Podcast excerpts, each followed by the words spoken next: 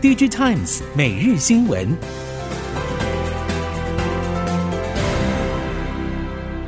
听众朋友们好，欢迎收听 DigiTimes 每日新闻，我是翁方月，现在为您提供今天的科技产业新闻重点。首先带您关心，台积电以企业成长以及环境共融为愿景，大量采购再生能源。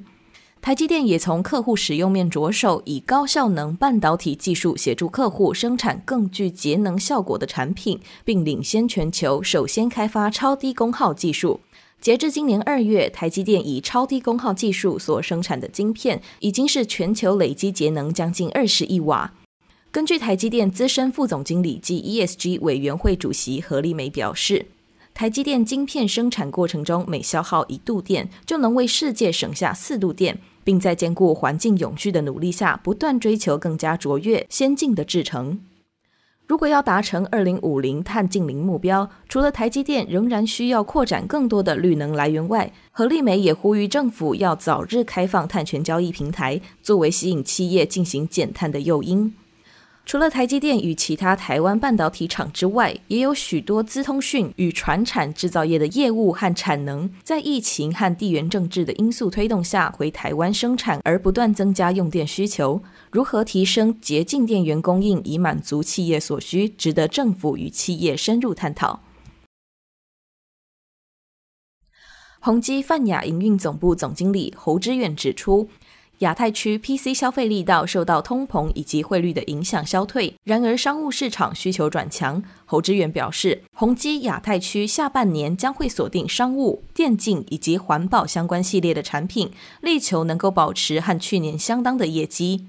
在消费市场退烧后，取而代之的是商务 PC 市场。商务市场动能在去年第四季开始发酵，延续到今年第一季，而未来两个季度需求依然值得期待。为了抢攻商务市场商机，尤其是政府标案，宏基也在印度、印尼等地生产笔电。侯志远认为，目前东南亚其他国家也在商讨在地生产的议案，必须密切观察结果。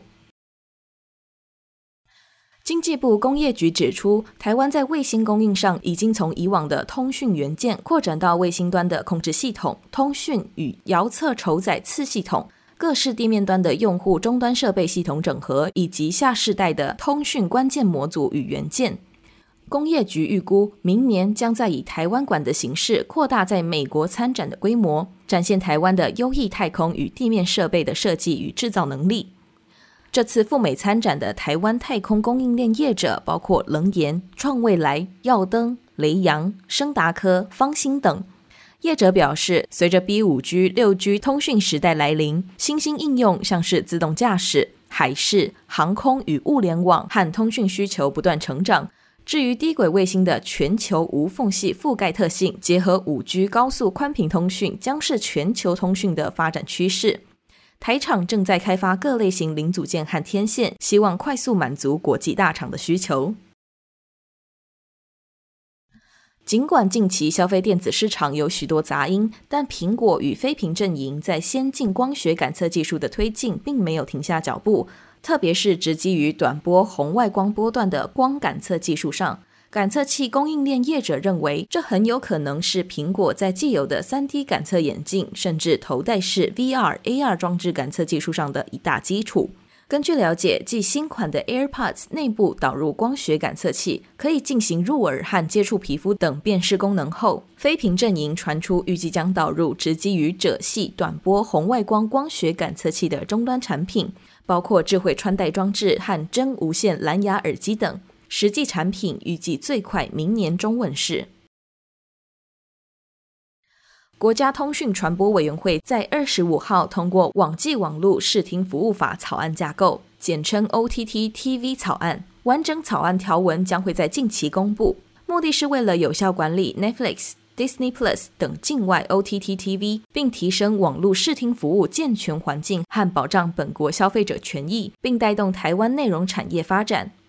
未来 NCC 纳管方式将由自愿登记改为行为管理。并且为了避免增加中小型业者过多的负担，在义务方面采取层级化设计。其中一般义务规范包括境外业者应该指定代理人，以及提供的服务内容应该要取得合法授权，不得有不当内容等。接下来将焦点移到亚洲市场，三星、现代汽车、乐天以及韩华四家财阀集团以三星为首，相继宣布在未来的三到五年将执行大约四千六百亿美元的大规模投资。这四家财阀企业集团的投资发表先前并没有任何预告，但时机就选在美国总统拜登离开南韩后，新任尹锡悦政府上任满半个月。南韩业界推测，除了上述四家财阀集团，预计不久后，SK 集团、乐金集团也可能发表类似投资计划。除了拜登访韩期间鼎力相助，也纷纷宣布加码投资南韩。韩媒分析评论大多指出，南韩大企业的这项举动，似乎是为了呼应尹锡悦的核心经济发展政见，由民间私部门主导南韩经济成长与就业。在美股上市的新加坡科技集团 C 指出，由于持续在行销上积极支出，今年第一季集团净亏损扩大到五点八亿美元。另外，也随着新冠肺炎大流行期间的防疫限制陆续松绑，民众重返实体商店消费的同时，通货膨胀和升息风险可能让 C 的电子商务业务面临不确定性。根据彭博报道，游戏依然是 C 集团最赚钱的部门。不过，电商业务表现不理想，因为摆脱长期防疫限制的消费者逐渐减少线上购物。C 集团的董事长兼执行长李晓东在财报视讯会议上表示，当前的微观趋势和不确定性可能会在近中期影响东南亚和全世界。全球第一大汽车一级供应商博世正在与车厂协商，因为受到乌俄战争和通膨等多重因素冲击而终止合约，并且重新进行价格谈判。博世在五月初表示，能源、原材料和物流成本急剧拉升，因此必须将上涨的成本转嫁给客户。博世财务长指出，为了反映真实情况，期盼能达到双方都满意的协议。供应链业者表示，第一季面临普遍毁约并重新议价的锂电池产业，影响大多集中在新能源车领域。相较之下，博世供应许多车款的零组件，涨价将影响成本，波及范围较广，而且恐怕触发后续效应，导致其他供应商也借机调涨。在智慧应用领域，带您关心。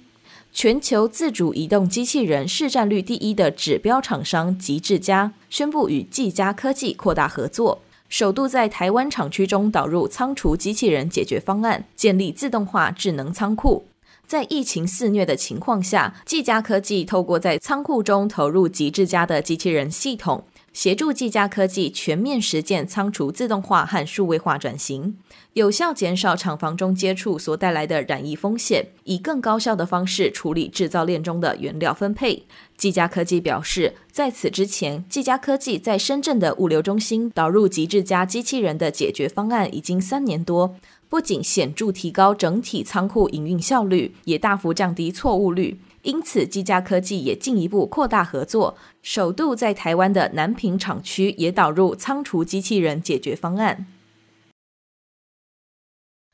面对智慧农业在应用与发展，相关业者指出，目前考量到实际投入的建置成本和成效，智慧农业想要全面的应用在一般农产品产制过程中，还需要时间努力。基本上会率先导入的还是以具有高经济价值的农作物或养殖业为主。海盛科技执行长连维正表示，很多高单价的鱼类对于水质的变化非常敏感，而且一旦出现反应又相当快速，所以如何借由科技的导入降低并预防风险的发生就相当重要。根据了解，目前在水产养殖应用方面，最常见的就是透过水质的及时监控，让生长环境维持在稳定良好的状态下，降低对鱼虾的影响。除了对水质的监控之外，如何运用科技协助确认鱼虾的状态，像是结合 AI 和长期累积的资料库以及辨识技术，针对养殖池中的鱼虾进行比对检测，可以进一步协助养殖户提高养殖效益，降低损失风险。以上新闻由《Digitimes 电子时报》提供，翁方月编辑播报。谢谢您的收听。